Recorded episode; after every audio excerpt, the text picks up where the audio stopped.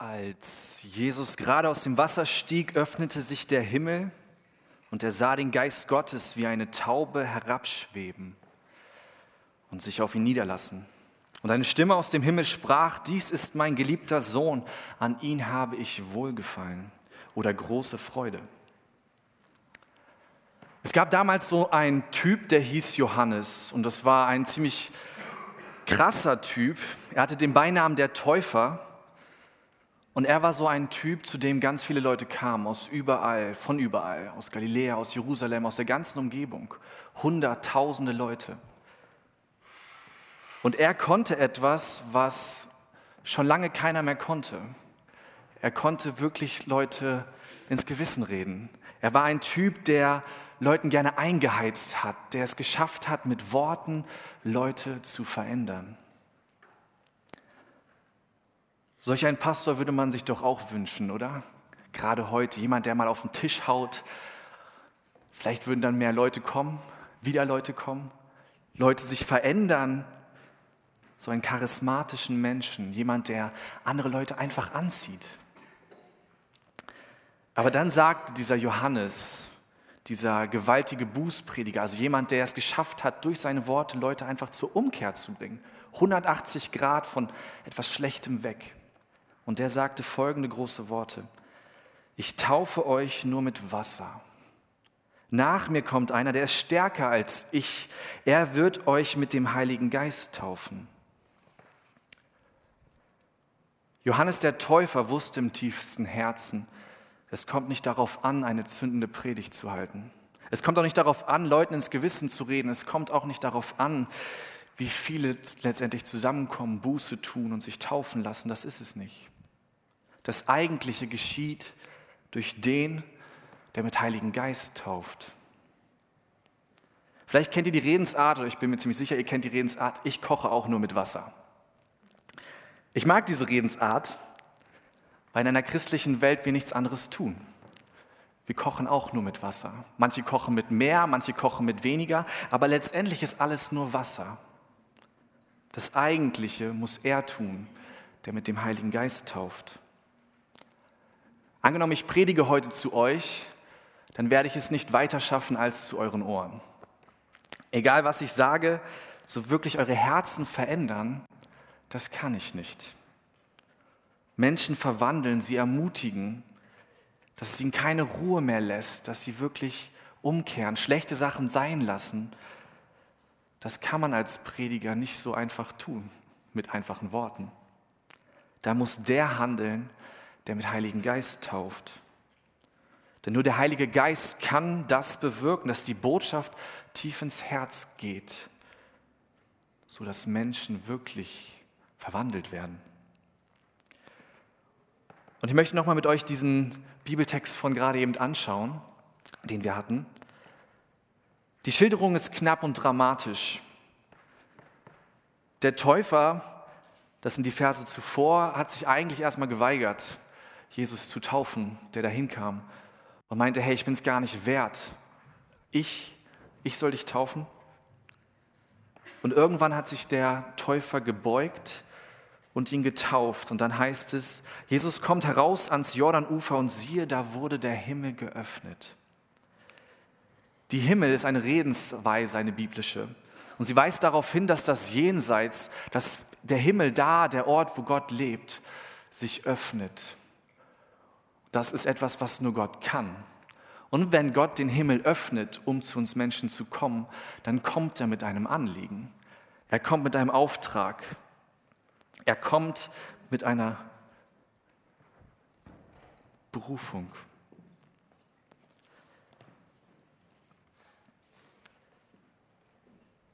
Bevor dieser Auftrag ausgesprochen wird, geschieht es, dass der Heilige Geist kommt und Jesus ausrüstet, Kraft gibt. Und damit erfüllen sich sogenannte messianische Weissagungen. Es gibt im Alten Testament ganz viele Bibelstellen, die auf Jesus Christus hinweisen. Und ich habe euch zwei mitgebracht, weil die zum Thema Taufe passen und sich hier erfüllen. Die erste ist aus Jesajas, ein Prophet, Kapitel 11, Vers 2. Da heißt es: Auf ihm wird der Geist des Herrn ruhen, der Geist der, Wahr, äh, der Weisheit und des Verstandes, der Geist des Rates und der Macht, der Geist der Erkenntnis und der Furcht des Herrn. Auf ihn, auf Jesus. Oder einige Kapitel weiter in Jesaja 42, Vers 1. Schaut her, das ist mein Knecht, den ich festhalte. Er ist mein Auserwählter und macht mir Freude. Ich habe ihm meinen Geist gegeben, damit er den Völkern das Recht bringt. Und so kam der Heilige Geist wie eine Taube. Und nur um das klarzustellen, es heißt hier wie eine Taube, nicht als Taube. Es ist hier ein Vergleich. Kein Evangelist, keiner von Matthäus, Markus, Lukas oder Johannes spricht davon, dass der Heilige Geist eine Taube ist. Er kommt als eine Gestalt, die anscheinend so aussah wie eine Taube. Und das Schöne und Spannende ist, der Geist war sichtbar. Man hat etwas gesehen. Und ich fand es jetzt so schön am Anfang zu hören, dass dein Name, Taibe, Reinheit heißt. Denn vielleicht kennt ihr dieses aus Matthäus 10, 16, wenn man sich fragt, warum kam der Heilige Geist denn als Taube? Da heißt es nämlich, siehe, ich sende euch wie Schafe mitten unter die Wölfe. Darum seid klug wie die Schlangen und ohne Falsch wie die Tauben. Tauben ist so ein Symbol, so ein, so ein Ding für Reinheit. Wenn man damals Gott etwas geopfert hat, dann hat man immer Tauben geopfert, weil Tauben rein sind. Und zur gleichen Zeit, als der Heilige Geist herabkam, konnte man eine Stimme wahrnehmen, und zwar die Stimme von Gott dem Vater. Und dies zeigt sich oder dieser zeigt sich nicht in einer körperlichen Gestalt, aber es war eine Stimme, die man hören konnte, die alle Leute hören konnten, die da waren. Und so offenbarte sich der Vater. Und die Worte, die er sprach, machten sofort klar, dass es Gott der Vater war, der allen zu erkennen gibt, dass Jesus sein Sohn ist.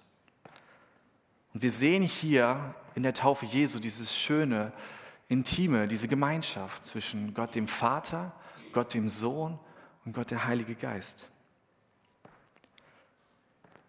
Und der Vater spricht diese Stimme aus dem Himmel. Dieser ist mein geliebter Sohn. Geliebter, und das zeigt sich, wenn wir den letzten Bibelvers aus Jesaja 42, 1 noch angucken, also damit verbindet man zugleich noch etwas anderes oder es wird noch was mit was anderem in Verbindung gebracht, nämlich mit der Erwählte. In Jesaja 42, 1 lesen wir, dass die Rede davon vom Auserwählten, an dem meine Seele wohlgefallen hat. Das ist ein Hinweis, der sehr wichtig ist, weil er klar macht, um was es letztendlich geht. Jesus wird hier als der Gottesknecht dargestellt, als jemand, der kommt um auch Sachen zu tun, die einem König vielleicht nicht gerade würdig sind. Er kommt als der Messias, als der Gesalbte, der sein Leben zum Schuldopfer geben soll. Und hier in dieser Taufe erkennen wir beides. Jesus ist Gottes Sohn und er ist zugleich auch Gottes Knecht. Er ist gleichzeitig der gesalbte König, der als endzeitlicher Richter aller Völker richten wird. Und der demütige Gottesknecht, der wie ein unschuldiges Lamm leidet und durch sein versöhnendes Blut die Glaubenden erlöst. Der Sohn Gottes kam als Mensch auf diese Welt, um uns zu retten vor unserer Zerstörung. Er verließ die Herrlichkeit des Himmels und wurde als Mensch geboren und an unserer Stelle, um an unserer Stelle unser Leid zu tragen. Und als Jesus getauft wurde, zeigt sich das hier wie Jürgen es vorhin schon gesagt hat. Es ist so eine Vorschattung darauf, was passieren wird, was kommen wird, was er bereit ist für uns Menschen zu tun. Jesus sagte zu Johannes, es muss sein. Wir müssen alles so halten, wie es von Gott aus sein soll. Jesu Taufe ist so ein Sinnbild und es ging nicht anders. Für was steht die Taufe Jesus also? also?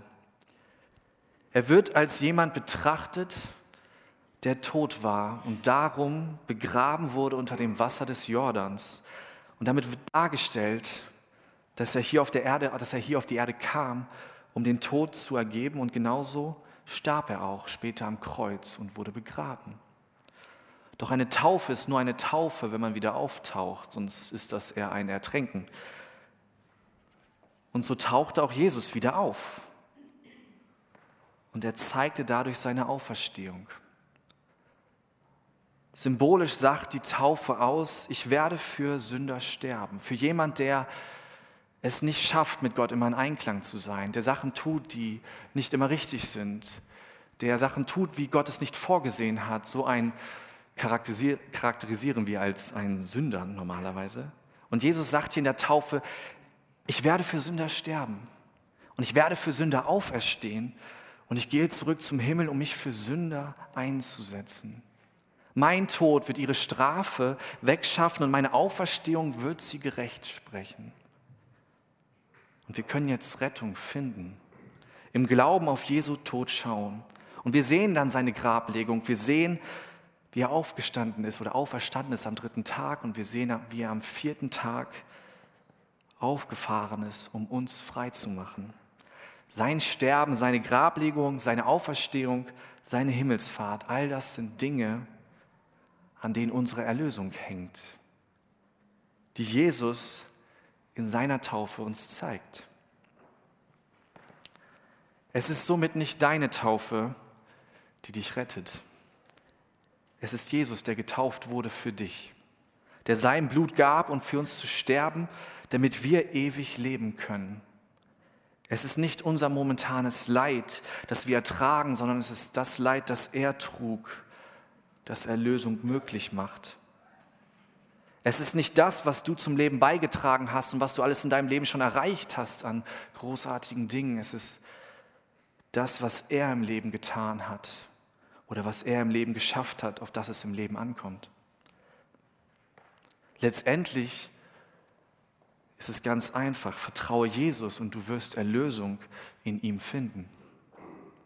Auf den Punkt gebracht haben wir es heute gerade eben gesehen, vor ein paar Minuten.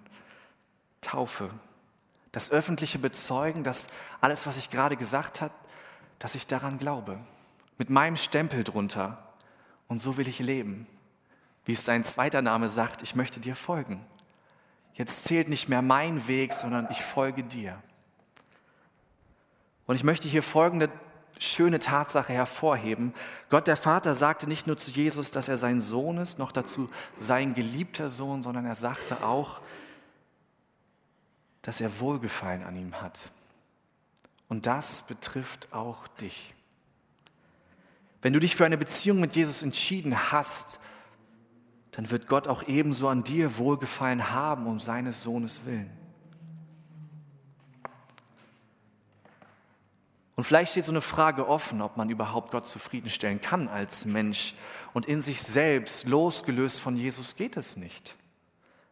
Aber alle, die an Jesus glauben, sind akzeptiert durch seine Liebe. Gott der Vater hat Wohlgefallen an Jesus und somit auch an allen, die an Jesus glauben. Wenn du wirklich an Jesus Christus glaubst, dann schaut Gott auf dich wie ein liebender Vater zu seinem geliebten Kind und er hat Wohlgefallen an dir. Und das ist es, was der Heilige Geist im Leben eines Menschen bewirkt. Und ich glaube auch zuallererst bewirkt. Er schenkt dem Menschen diese feste Gewissheit ins Herz. Du bist mein geliebter Sohn, du bist meine geliebte Tochter.